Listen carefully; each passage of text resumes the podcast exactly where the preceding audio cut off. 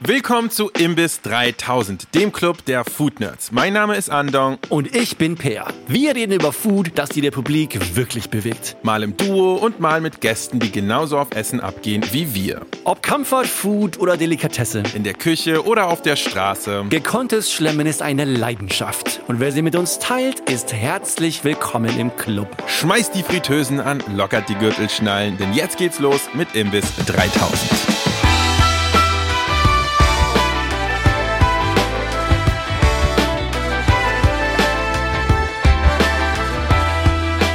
Alkohol oder nicht Alkohol? Eine Frage, die gerade sehr allgegenwärtig ist. Ich habe ja eine Folge, in der wir über Andongs Experience bei Tim Raue geredet haben, mhm. auch genannt, dass ich selber gerade weniger trinke. Das war nach meiner Blinddarm-OP, habe ich mal gesagt, okay, ich mache mir eine Pause und äh, reflektiere ein bisschen über meinen Alkoholkonsum. Genau in derselben Phase habe ich das Buch meiner guten Freundin Eva bekommen das äh, sich genau mit diesem Thema befasst. Und ich muss sagen, dass dieses Buch wirklich ein Raketenbeschleuniger war, wie ich mich im Moment zu dem Thema Alkohol verhalte, dass ich einfach sehr viel bewusster konsumiere. Deswegen bin ich sehr froh, dass wir heute Eva hier haben. Eva Bieringer, Foodjournalistin und jetzt auch Buchautorin. Und Eva Bieringer, du hast ja dein Buch geschrieben, unabhängig heißt es, in dem du über das Thema Trinken reflektierst, in Anbetracht deiner eigenen Experience. Ich habe mich in deinem Buch, was ich tatsächlich zugegebenerweise noch nicht ganz fertig gelesen habe, aber ich fühle mich krass abgeholt, wie du vor allem beschreibst, wie man in Deutschland als Jugendlicher mit dem Thema Alkohol in Kontakt kommt, wie das Thema Alkohol auch so unglaublich verwurzelt ist in unserem Alltag. Ich bin ja mit dir als Person, die noch getrunken hat, um die Häuser gezogen. Auf ja. jeden Fall. Ja. Wir waren in vielen Restaurants unterwegs, als wir beide noch wirklich sehr tief in dem Thema Wein waren. Ich bin immer noch tief drin. Ich trinke, ich habe nicht aufgehört zu trinken. Du hast aufgehört zu trinken. Ja. Und bist ja mittlerweile eine Expertin in dem Thema. Und deswegen fand mir es auch sehr angebracht, dass wir heute mal sehr tief in das Thema reintauchen. Vor allem, was gibt es denn für Alternativen? Wie kann man denn sehr bewusst als Foodie auch sehr gut trinken? Und vor allem, ohne irgendwas an dem Spaß zu verlieren. Andom, wie stehst du zum Thema? Du trinkst ja auch nicht so viel. Ich kann dich auch. Nee, bei mir ist das so, ich habe das Glück, dass ich einfach Alkohol nicht besonders geil finde. Also als Jugendlicher natürlich war das anders so. Und in meinen äh, frühen Zwanzigern habe ich auch gerne hart geballert. Aber mittlerweile, und das kam einfach ganz von alleine, ist einfach nicht so wirklich meins. Ich finde die Hangovers nicht nice. Ich werde von Alkohol eher einfach müde als alles andere. Und deshalb ist es für mich einfach nicht besonders reizvoll. Ich habe aber da, glaube ich, einfach ein bisschen Glück. Den meisten anderen Leuten äh, geht das halt anders. Und ich würde sagen, dieses spannende Gespräch, Per, was du gerade angeteasert hast, ich würde das gerne damit beginnen, dass wir vielleicht Eva bitten, so ohne das Buch jetzt natürlich zu erzählen, einfach mal kurz für die Leute, die es noch nicht gelesen haben, noch nicht kennen, kurz so den Standpunkt des Buches mal zusammenzufassen, so die Krux. Das Buch nochmal, for the record, heißt Unabhängig vom Trinken und Loslassen. Ja, das ist der Subtitle. Also sehr, sehr spannend. Eva, worum geht es da? Es ist eine Mischung aus Sachbuch und Autobiografie, ziemlich genau Hälfte, Hälfte. Das heißt, äh, mir war von Anfang an wichtig, dass ich nicht nur meine Geschichte erzähle, sondern das Ganze auch, da ich Journalistin bin, möglichst gut unterfüttere. Trotzdem ist es eben auch meine Geschichte, die damit beginnt, wie ich zum ersten Mal Alkohol trinke. Und zwar eine Flasche rum, also nicht die ganze Flasche, aber auch mehr als ein paar Schlücke. Und zwar so ein ganz schlimmer Backrum, ja. Also gar nicht so weit entfernt von dem, den du mir vorher gezeigt hast, als du mir dein Banana Bread äh, Geheimnis gezeigt hast. Also eigentlich sowas, ja. ja. Und for the record, das war glaube ich genau Andongs Geheimnis vorhin, als wir vor dieser Sendung, vor der Aufzeichnung kurz Andongs Banana Bread getestet haben, nämlich einen kleinen Löffel mit seinem Jamaika rum. Ja. So ist es. Genau, also so einer war das. Und wir haben Wahrheit oder Pflicht gespielt und ich sollte von diesem Rum trinken. Und offensichtlich hat da sofort was bei mir Klick gemacht, ja, weil ich wollte diese Flasche nicht mehr aus der Hand geben. Das heißt, es endete damit, dass ich ziemlich betrunken war und ich war elf, muss ich dazu sagen. Oh. Ähm, ja. Und äh, das war also mein erstes Mal Alkohol und von da ging's straight weiter. Ja, ich bin auf dem Dorf groß geworden. Das heißt, bei jedem Dorffest gibt's eh Alkohol mhm. und es hat mhm. auch niemanden interessiert, wie alt wir sind. Ich war jetzt nicht jedes Wochenende betrunken mit 12, 13, 14, aber schon immer öfter. Ja, das ging so durch die Schulzeit hindurch. Dann bin ich nach Berlin gezogen, 2008. Dann kam die ganze Studentenzeit, da trinkt man ja eh viel. Mhm. Und dann wurde ich irgendwann Foodjournalistin und da trinkt man natürlich sowieso, ja. Und dann wurde es auch Teil des Jobs tatsächlich. Ich hatte dann auch eine eigene Cocktailkolumne bei Zeit Online. Ich habe über Wein geschrieben. Naturwein war dann irgendwann so mein Ding. Ähm, ja. Warte, da werde ich mal kurz reingrätschen. Klar. Ich habe mal mit einem Master of Wine, einem Weinexperten, ein sehr spannendes Video gedreht. Der hat mir natürlich erzählt, also obviously, da gehst du zu einem Weintasting, du ballerst nicht alle Weine weg, man tastet ein bisschen, man spuckt sehr viel wieder aus. Wenn du eine Food-Journalistin bist und auch eine Cocktailkolumne schreibst, tastest du dann die Drinks so ein bisschen und äh, trinkst die eigentlich nicht aus oder ist das dann halt anders? Ich habe schon auch mal gespuckt. Also so eine Weinverkostung muss man sich ja vorstellen. Du hast da 30, 40, 50, 60 Winzer, mhm. Winzerinnen, mhm. meistens Winzer, und ähm, tastest dich da so durch. Ja, das heißt ein paar hundert Weine locker. Und äh, klar, man spuckt am Anfang und vielleicht auch noch am Ende, je nachdem, wie, wie gut man es halt hinkriegt. Und äh, ich habe dann immer so nach dem, weiß ich nicht, 12., 13., 14. Wein halt nicht mehr gespuckt, weil ja, ja irgendwie kann man es halt auch schlucken. Ne? So. Ja. Und äh, ich bin immer extrem betrunken aus diesen Verkostungen raus und dann aber noch weiter ausgegangen, ja. Also dann geht man essen mit den Winzern, dann geht man in Bars und so weiter und so fort. Also diese Weinmessen waren immer super hart. kann das also vielleicht ich, direkt boah, mal ein, ich, ich, also einsteigen, diese, die Raw zum Beispiel, oder? Die so Raw. abgeholt. Ach du Scheiße. Ja, auch. Das, du musst dir auch vorstellen, dann in dieser Arbeit als, als Foodjournalisten auch, also auf Pressereisen und so weiter, ja. da wird auf keinen Fall gespuckt. Da nicht, in klar. keinster ja. Art und Weise. Ja. Wenn du da jeden Abend in zwei der Restaurants bist und bei jeder Mahlzeit mit das härteste Pairing hingestellt mit 10, äh, 20 Weinen, da wird nicht gespuckt. Nee, da nicht, mhm. natürlich Überhaupt nicht. nicht. Da wird richtig hart gesoffen. So ist es einfach. Genau. Und das ist unglaublich anstrengend. Ja. Das ist einer der Gründe, warum ich auch mittlerweile dann auch selten auf so Pressereisen fahre, weil auch vor allem das Alkoholthema da einfach knallhart ist, dass man eigentlich mhm. fertig ja. Ich finde das so krass, weil ich glaube, so viele Leute würden einfach sagen so, boah, saufen für einen Job, ey, ist doch, ist doch, ja, ist doch the dream, living ja, the dream. saufen, wir reden von den besten Sachen, die es gibt. Ja, genau. Absoluter High-End-Shit, die besten Weine, alles, wirklich das Beste vom Besten. Und trotzdem, ihr beide, die das durchhabt, sagt so, nee, danke.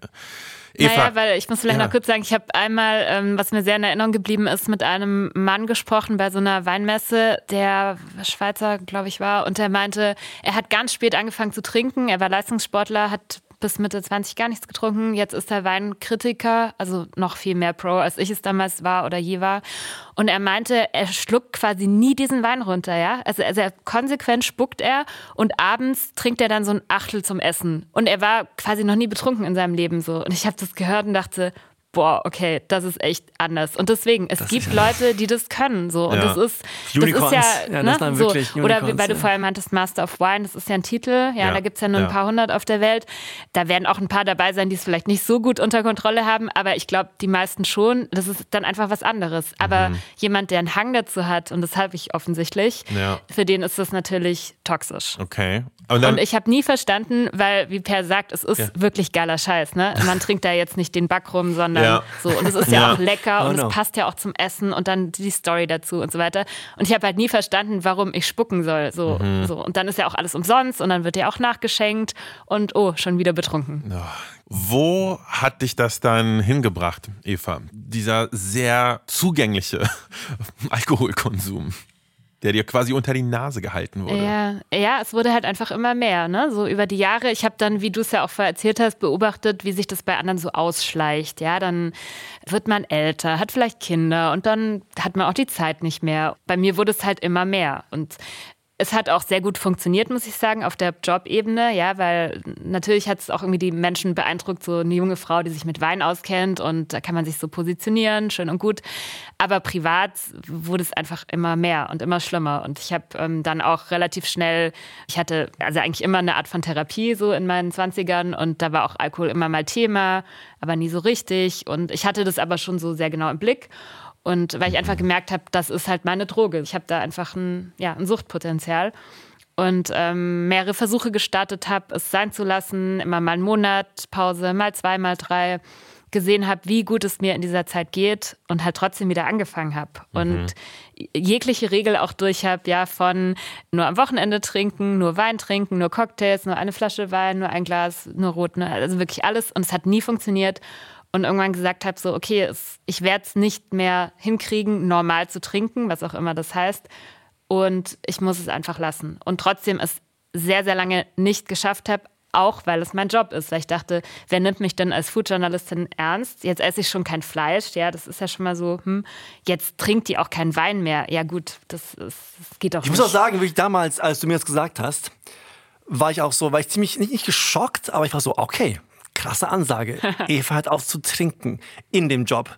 Wirklich. Weil da musste ich auch erstmal nachdenken, so, wow, wie wird sie das hinbekommen? Und ich meine, du hast mir echt gezeigt, wie man das machen kann. Und ich glaube, du hast natürlich auch in einer Zeit gemacht, in der es auch möglich ist. Absolut. Ich glaube, vor zehn Jahren wäre es noch sehr, sehr viel schwieriger gewesen. Heutzutage, vor allem natürlich in der höheren Gastronomie, ist das Thema alkoholfreie Begleitung, alkoholfreie Getränke auf jeden Fall ein Thema, was auch von jedem ernst genommen wird. Nicht aber, von jedem. Nicht nein, von jedem. Aber, okay, aber, von vielen. Sorry, du hast einen guter Punkt. Ja. Von, von viel mehr Leuten als früher. Ja, absolut. Weil vor zehn Jahren hättest du halt eine Cola bekommen ja. oder eine Saftscholle. Ja. Und das war's auch. Und ich finde es faszinierend. Und vor allem auch, ich habe es schon ein paar Mal gehört, Leuten auch, die sich mit dem Thema befassen, diesen Satz, okay, wir werden das Thema Alkohol in Zukunft, in 10, 20 Jahren genauso sehen, wie wir heute Rauchen sehen, Zigaretten.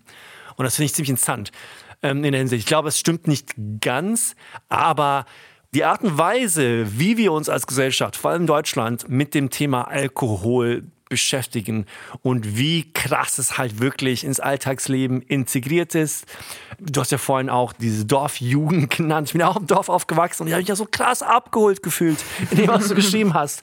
Also wie wir damals in jungen Alter, wie wir gesoffen haben. Ja. Ach du Scheiße. Auch so früh.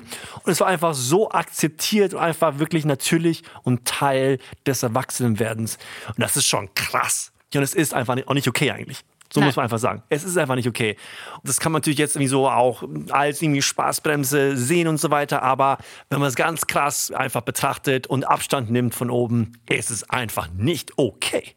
Ja. Ich glaube, wir könnten echt stundenlang über dieses Thema reden. Aber ich glaube, wir sind jetzt hier vor allem, um nicht nur darüber zu reden, sondern auch wirklich zu schauen, wie du das vor allem in deinem Alltag auch praktisch umgesetzt hast. Genau. Mhm. In den letzten Jahren. Wie lange war das denn jetzt her, dass du gesagt hast, okay, ich ziehe einen Schlussstrich? Also es gab einmal eine fünfmonatige Pause, das war 2019, ziemlich mhm. genau Wann fing Corona an? 2020. Ja, 20, 20 oh Am 6. März okay. 2020. So da, fing Corona, da fing Corona an. Gut, dass du sagst, dann war es äh, Nein, da hat Tom Hanks Corona bekommen und wir alle wissen, es ging los, als Tom Hanks es bekommen hat. Okay, äh, auf jeden Fall fiel es ziemlich genau mit äh, Corona zusammen. Schon mal fünf Monate und dann habe ich noch mal kurz angefangen, wieder gesehen, es funktioniert nicht und habe dann September 2020 es sein gelassen. Okay. Ja, und wie gesagt, voller Angst, so jetzt kann ich meinen Job an den Nagel hängen, alles wird ganz schrecklich. Und ich kann sagen, das ist nicht passiert. Und ich bin, wie Per auch meinte, ich glaube, es war einfach auch ein super Zeitpunkt. Es wird sicher immer noch besser werden in der Hinsicht, aber ich bin da wirklich ja, an einem Punkt eingestiegen, an dem es eben mehr gibt als Wasser und Schorle und Saft. Und ich glaube, auch so kann man das Thema sexy machen. So, ne? ich, mhm. ich bin jetzt niemand, der sagt, äh, alle müssen aufhören zu trinken. Das wird nicht passieren. Ich kenne ja auch die schönen Seiten von Wein und von diesen ganzen Sachen. Wer das für sich genießen kann, bitte, ja. Mir geht es ja eher darum, positive Alternativen aufzuzeigen und zu zeigen, hey, selbst wenn man äh, kulinarisch unterwegs ist oder gerade dann, gibt es einfach so viel, was man statt Alkohol trinken kann, was einen genauso flasht wie unsere fancy Naturweine früher oder mich. Das heißt, du meinst, dass es halt nicht nur irgendwas so zum mal eben das Essen runterspülen gibt, sondern auch wirklich leckere Pairings, interessante Geschmäcker, gute Kombis irgendwie, die sich da ergeben ich fand das auch, als wir, das hatten wir auch schon in unserer Tim Raue Recap-Folge kurz angesprochen, als wir da hingegangen sind, uns hingesetzt, die meinten, trinkt ihr heute? Und wir meinten, ah, vielleicht ganz bisschen, aber weißt du nicht. Und die so, ey, wir haben auch eine richtig geile, prickelnde Yuzu-Soda äh, quasi am Start, die ist total lecker, ergänzt sich gut. Und das hat wirklich auch gut funktioniert, hat echt sehr lecker geschmeckt, ja. gut ins Konzept gepasst und ich fand es sehr positiv, dass sie halt so eine Option gleich aus der Pistole geschossen dann irgendwie da hatten auch. Und du meinst, das wäre halt noch vor einigen Jahren wahrscheinlich nicht ganz so gewesen oder nicht so leicht? Auf nein, keinen Fall. Nein, nee? wirklich. Nein. Also, nee. Und vor allem auch im Fine Dining Bereich. Ne? Also ja. ich glaube, da wird ja Eva, wirst du ja einiges an Erfahrung haben, aber auch ich habe natürlich super viel an Entwicklung gesehen in den letzten Jahren, wie sich auch dann vor allem die das ganze Restaurant unglaublich viel Mühe gibt, eine alkoholfreie Begleitung auch anzubieten. Dass oft mhm. auch die Küche involviert. Ja. Das ist ein lustiges Thema, dass dann nicht nur die quasi Getränkeexperten, die Sommeliers zum Beispiel, sondern auch, dass sich dann die Küche selber involviert mhm. und eigene Kombuchas ansetzt und so weiter. Aber Eva, da hast du viel mehr Erfahrung. Ich denke, einer der ersten oder eines der ersten Restaurants, was es gemacht hat, äh, korrigiere mich gerne, wenn ich falsch liege, aber ist das Noma oder sagen wir zumindest aus dieser Bubble, ja, das, wo ja auch eine alkoholfreie Begleitung genauso viel kostet wie eine Weinbegleitung. Und ja, ähm, ich habe sie damals nicht probiert, weil ich damals noch getrunken habe, als ich zuletzt da war. Aber ich glaube, es ist wahnsinnig spannend und das passiert mir gar nicht so selten, dass Leute mit am Tisch sitzen, die die Weinbegleitung haben und dann bei mir probieren und sagen, hm, eigentlich viel spannender als mein Wein. Total. Das letzte Mal im Noma, als ich da war, habe ich die alkoholfreie Begleitung getrunken mhm. und drei von den Getränken waren äh, auf der Basis von Chili gemacht. Chili? Chili. Wow. Ohne Scheiß. Äh, das war ziemlich funky, aber sehr interessant. Ich habe mal eine Zwischenfrage. Also yeah. als jemand, der on the record nur ein einziges Mal Fine Dining war und darüber zwei Podcast-Folgen gemacht hat, ähm, was würde denn passieren, wenn ich in so ein Fine Dining Restaurant gehe und einfach eine, eine Cola Light bestelle? Geht das nicht, oder? Klar. Ach, kriegst du ja. Also wenn es ein guter, klar, der Gast ja. ist König oder also, Königin, so na klar. Also ja. so der, Avant, der Avantgarde-Laden wird das vielleicht nicht haben. Ja, okay, okay. Aber so ein richtiger, krasser, drei Sterne oder so, die haben auf jeden Fall eine Cola. Die haben halt alles. Ne? Ja, ja. ja, aber dann mal ganz patzig gefragt, Eva, wo ist denn das Problem, dann einfach zu sagen, ich hätte gerne eine Cola? Na, kannst du haben, aber ich mag keine Cola. okay, okay. Fair enough. Also, nee, aber ich meine, das ist wahrscheinlich auch nochmal was ja. anderes, wenn du eine berufliche Food-Journalistin bist und dann kriegst du wahrscheinlich auch den einen oder anderen Blick, ne? Voll. Also es ist einfach, es ist eine eigene Welt, ja. ja. Und ich habe da in den zwei Jahren wirklich viel entdeckt. Manchmal werde ich auch enttäuscht. Es gibt Restaurants, vor allem in Frankreich habe ich die Erfahrung gemacht, die nichts haben, ja, oder die dann halt, die dir ihre drei verschiedenen Wassersorten äh, wirklich, ja, ja, ist wie so, ein, wie so eine Persiflage, so die perlt so und die perlt nicht mehr so kommen. Da hört es bei mir dann auch irgendwie auf, ist für mich Wasser, okay. Aber meistens bin ich, äh, ja, können wir, können wir, ich weiß, kann man man drüber diskutieren.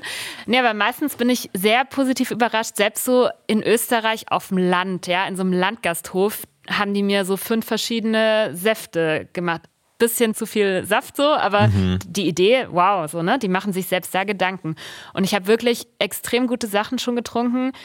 Das sind eigene, na Gerichte nicht, aber sie unterstützen das Essen, so wie es ein guter Wein tun sollte. Und man muss natürlich auch sehen, was dahinter steckt. Ich kann mir vorstellen, dass es in Zukunft ein eigener Job ist. Also wie Sommelier vielleicht derjenige für die ja, alkoholfreie Begleitung. Es ist, glaube ich, jetzt auch oft manchmal, ne? dass jemand aus der Küche zum Beispiel ja. für das Thema verantwortlich ja, ist. Genau. Darf der ich, drauf Bock hat auch. Ne? Darf ich im Geiste der veganen Brandnaming-Traditionen den Titel Nomelier vorschlagen? wow, super.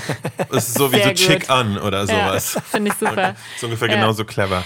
Ja, voll, ne? Weil, also ich kann schon auch verstehen, jemand, der da jetzt gar keinen Bock drauf hat, weil habe ich auch schon gehört, ne, Sommeliers, die das so offensichtlich belächeln und dann so, oh, jetzt muss ich den Scheiß halt auch noch machen. Aha. Das funktioniert nicht, ne? Andererseits gibt es Leute, die sagen, hey, das ist einfach eine Spielwiese für mich, ja. Ich kann jetzt hier meine eigenen Getränke mischen, ich kann die Küche mit einbeziehen und dann kommt was Gutes dabei raus. Aber klar, es ist, wie gesagt, Manpower, es ist Geld auch einfach mhm. oder so die Zutaten, die man braucht dann muss es natürlich auch ein gewisses Publikum haben, weil wenn einmal im Monat jemand die bestellt, dann was macht man mit dem Rest, ne? Weil das sind ja extra produzierte Sachen oft. Also es ist eine heikle Sache alles, aber ich glaube, dass da wahnsinnig viel Potenzial liegt. Was waren die abgefahrensten Sachen, die du getrunken hast in der Hinsicht? Auf deinen Reisen jetzt und unterwegs warst in verschiedenen Sterneläden, die ja oft sehr innovative Sachen am Start haben. Zum Beispiel, wer einen super Job macht, ist das Tian in Wien. Da hatte ich unter anderem einen Karamell-Popcorn-Kombucha, das weiß ich noch. Geil. Ja, dann hatte ich ähm, was mit Quass, das ist so eine Brotlimonade, also so eine antike, ne, irgendwas fermentiertes Brot, Ja, wie ja. auch immer. Fermentiertes Brot. Ja, genau. Auf ba aber mehr noch als das. Also Ja. das mit Birne und noch mit anderen Sachen war ziemlich geil. Neulich in, das war in Frankreich, hatte ich was mit einem alkoholfreien Mezcal und Haselnussöl und also auch so sechs Komponenten pro Glas. Oder im Horvath in Berlin, die auch Pionierarbeit geleistet haben. Auf jeden Fall, die machen das schon seit zehn oder noch mehr Jahren auf einem sehr hohen Niveau. Da hatte ich was mit Tomate, Tomatenshrub oder so, auch super geil. Also, ne, ich, Boah. es gibt wirklich tolle Sachen. Eigentlich gibt es doch viel mehr Optionen in der Welt der non-alkoholischen Drinks. Voll. Ja, als in der es. Welt der alkoholischen Drinks. Und also ich bin ja auch jemand, der schon immer gesagt hat, es gibt ja durchaus auch leckere Cocktails. So Suff-Cocktails jetzt. Aber genau derselbe Cocktail ohne Alkohol würde mir besser schmecken, weil es dann einfach leckerer Fruchtsaft ist. ohne halt diese punchy Alkoholnote, die ich persönlich zum Beispiel einfach gar nicht mag. Ja, interessant, weil gerade bei Cocktails ist natürlich nochmal eine Mhm. Unterkategorie dieser alkoholfreien Spirituosen, die es jetzt zuhauf gibt, was erstmal gut Mocktails? ist. Mocktails, genau. Wobei Mocktails, da denke ich jetzt eher an sowas wie Safer Sex on the Beach oder die haben ja auch so richtig beschissene Namen, ja, oder Geil. Virgin Colada oder ähm, Ja, genau. sowas. aber, aber du, du hast ja vor allem auch von den alkoholfreien Destillaten geredet. Ne? Genau, und da gibt es inzwischen wirklich auch tolle Sachen. Mhm. Also äh, mein Drink war Negroni früher, ja, die Ja. habe ich mir richtig viel davon reingelehrt. Und äh, das kann man relativ gut ersetzen. Also ich habe inzwischen eine Hausbar zu Hause, die komplett bestückt ist mit alkoholfreien Sachen. Geil. Und äh, ich kriege auch super viel zugeschickt, weil da tut sich wirklich was äh, auf dem Markt. Ne? Also jetzt schon. Und wenn du ins Ausland guckst, zum Beispiel Großbritannien ist da ganz weit vorne, das wird in den nächsten Jahren explodieren, so der Markt. Ja, mit wirklich crazy, ne? Alternativen, ne? Ja, ja, was es total. da gibt. Ähm, ja, es fing mit Gin an, das war so, weil es am leichtesten Mhm. zu ersetzen geht. Und inzwischen gibt es jeden Alkohol auch in nicht alkoholisch. Das Problem bei diesen Sachen ist ein bisschen, dass Alkohol auch Geschmacksträger ist. Und das Gefühl, was du offensichtlich nicht magst, das wollen ja andere Leute haben. Und ich meine jetzt nicht das Betrunkensein, sondern einfach dieses volle Mundgefühl, das kann man noch nicht ersetzen. Deswegen schmeckt dieser No-Grony auch nicht 100 pro wie ein Negroni, weil einfach diese Fülle fehlt. Aber wenn man sich das wegdenkt oder dazu denkt, je nachdem, dann kommt es dem schon sehr nahe. Ich trinke ja sehr gerne Long Drinks, ne? Und äh, war früher ein avid Gin Tonic Trinker. Aber seit jetzt einem Jahr ungefähr trinke ich äh, überhaupt keinen Gin Tonic mehr, sondern vor allem nur noch Verjus Tonic. Das ist ein riesen, das ist ein richtig guter Tipp. Geil, Und es gibt ja in Berlin auch eine, eine Marke hier, Ava Verjus, Ja.